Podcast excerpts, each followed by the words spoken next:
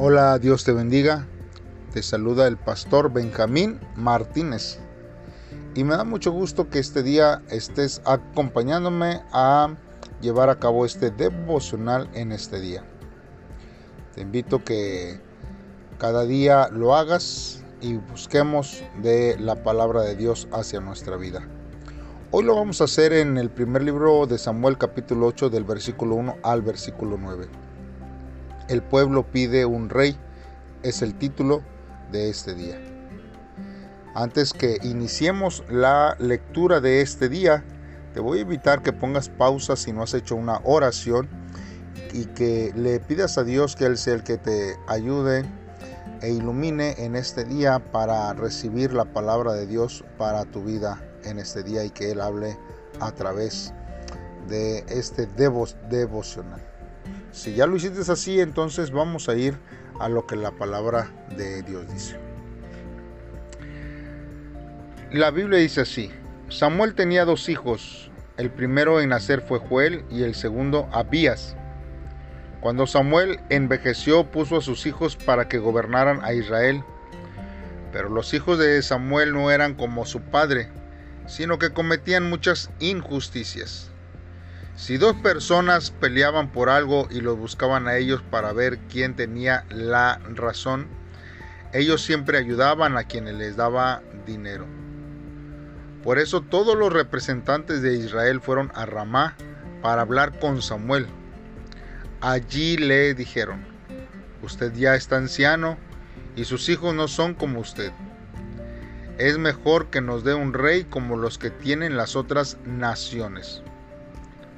Esto no le gustó nada a Samuel, pero se puso a orar a Dios y Dios les dijo, haz lo que te piden. No te están rechazando a ti, sino a mí, pues no quieren que yo sea su rey. Desde el día que los saqué de Egipto hasta hoy ellos me han dejado para adorar a otros dioses, y así también lo hacen ahora contigo. Dales el rey que piden, pero adviérteles todo lo que es ese rey les hará. Muy bien hermanos, pues entonces vamos a estar meditando en la palabra de Dios. Meditando aquí hermanos, vemos que Samuel ya era un hombre anciano.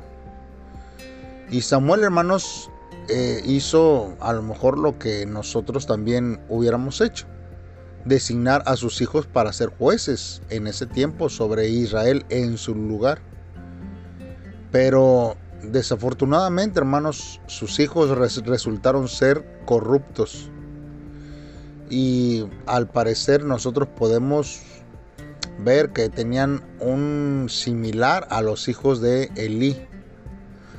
No sabemos, hermanos, por qué los hijos de Samuel tomaron el camino malo pero sí sabemos que Elí se, le, se le responsabilizó por la corrupción de sus propios hijos.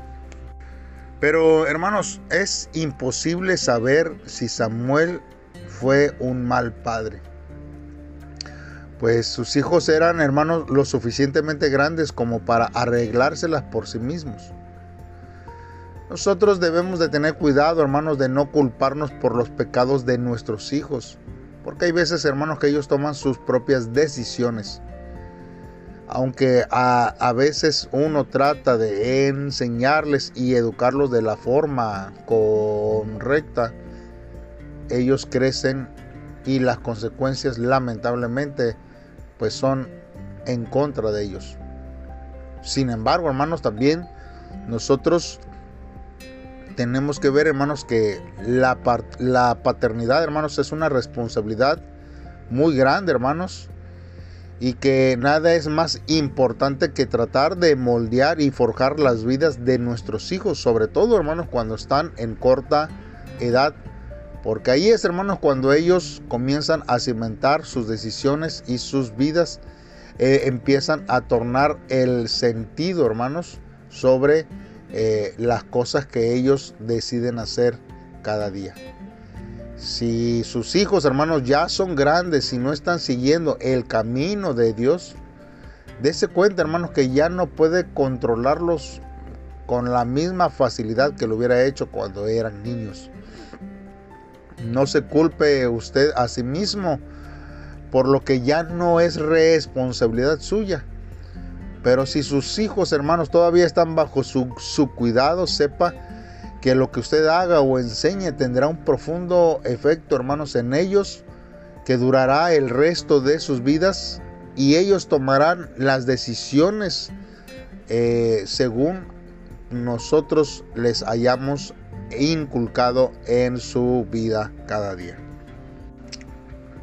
Ahora bien, hermanos, nosotros vemos que eh, la temática, hermanos, de estos versos es que Israel quería un, rey. Y había algunas razones por las cuales ellos querían un, rey. Primero vemos que los hijos de Samuel no eran los adecuados para guiar a Israel. Y eso es algo que se ve en nuestros días muy comúnmente, ¿verdad? Que este, siempre en el liderazgo, dentro de, aún en el área espiritual o aún en el área este, financiera o de negocios, vemos que uno como padre trata de este poder, hermanos, eh, que nuestros hijos puedan continuar la labor que nosotros hemos iniciado. Pero, pues vemos aquí que los hijos de Samuel en este caso no eran los adecuados para poder llevar a cabo este cargo. Y pensando de esa forma, por eso esa era una de las razones por la cual Israel quería un rey. Ahora, las doce tribus de Israel también, hermanos, estaban continuamente con problemas al trabajar juntos. Porque cada una de esas tribus, hermanos, tenía su propio líder y su propio territorio. Y hermanos, se, esperaba, hermanos, que un rey uniría estas doce tribus en una nación y en un ejército. Y también otra de las razones, hermanos, era que el pueblo quería ser como las naciones vecinas. Y esto es exactamente, hermanos, lo que Dios no quería. Porque el tener un rey, hermanos, facilitaría que se olvidaran de, que Dios era su verdadero líder. Y no estaba mal, hermanos, que Israel pidiera un, rey, hermanos. Dios eh, desde un tiempo antes, si nosotros lo podemos visualizar este, en el libro de, Deuteronomio, él mencionó esa, esa posibilidad. Pero en, en, realidad, hermanos, el pueblo estaba rechazando a Dios como su líder. Hermanos, los israelitas querían leyes. Los israelitas querían un ejército. Los israelitas, hermanos, querían un monarca humano en lugar de Dios. Querían ver algo palpable, algo en que enorgullecerse ellos. Querían administrar la nación con los recursos humanos, no con los de Dios.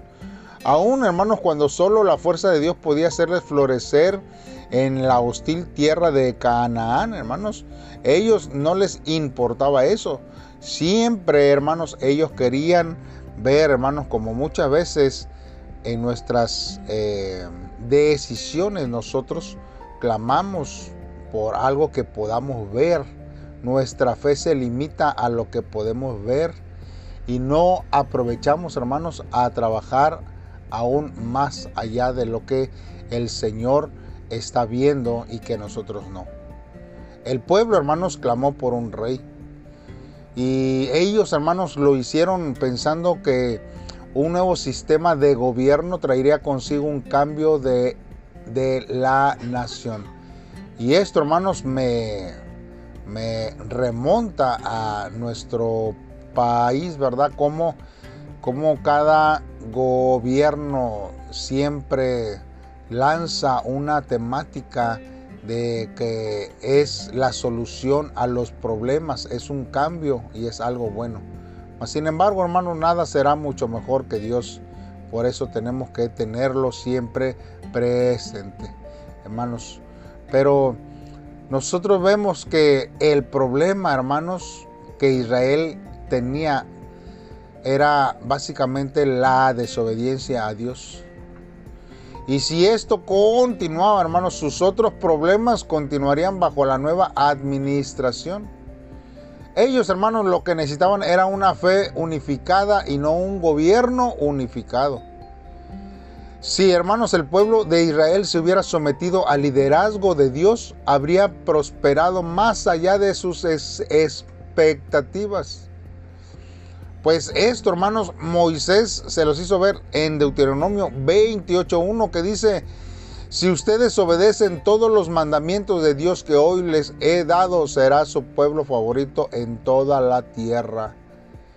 Hermanos, nuestra obediencia se debilita si nosotros pedimos a Dios que guíe a nuestra familia o vida personal, pero continuamos viviendo con los valores y normas de este mundo. La fe en Dios debe tocar todas las áreas prácticas de nuestra vida. La fe, hermanos, tiene que ir más allá de lo que nosotros podamos imaginar en este tiempo, no basándonos a los conceptos y preceptos de este mundo, sino a los que Dios tiene, hermanos, para con nuestra vida.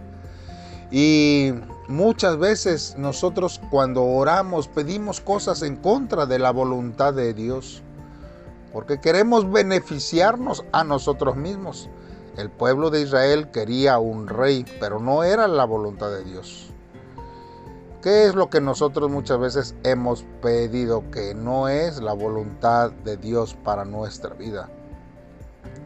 Y que muchas veces cuando Dios, ¿verdad?, nos permite disfrutar de aquello, y no salen las cosas como nosotros queríamos, le echamos la culpa a Dios. Es que ¿por qué entonces el Señor me dio esto o permitió que yo experimentara esto?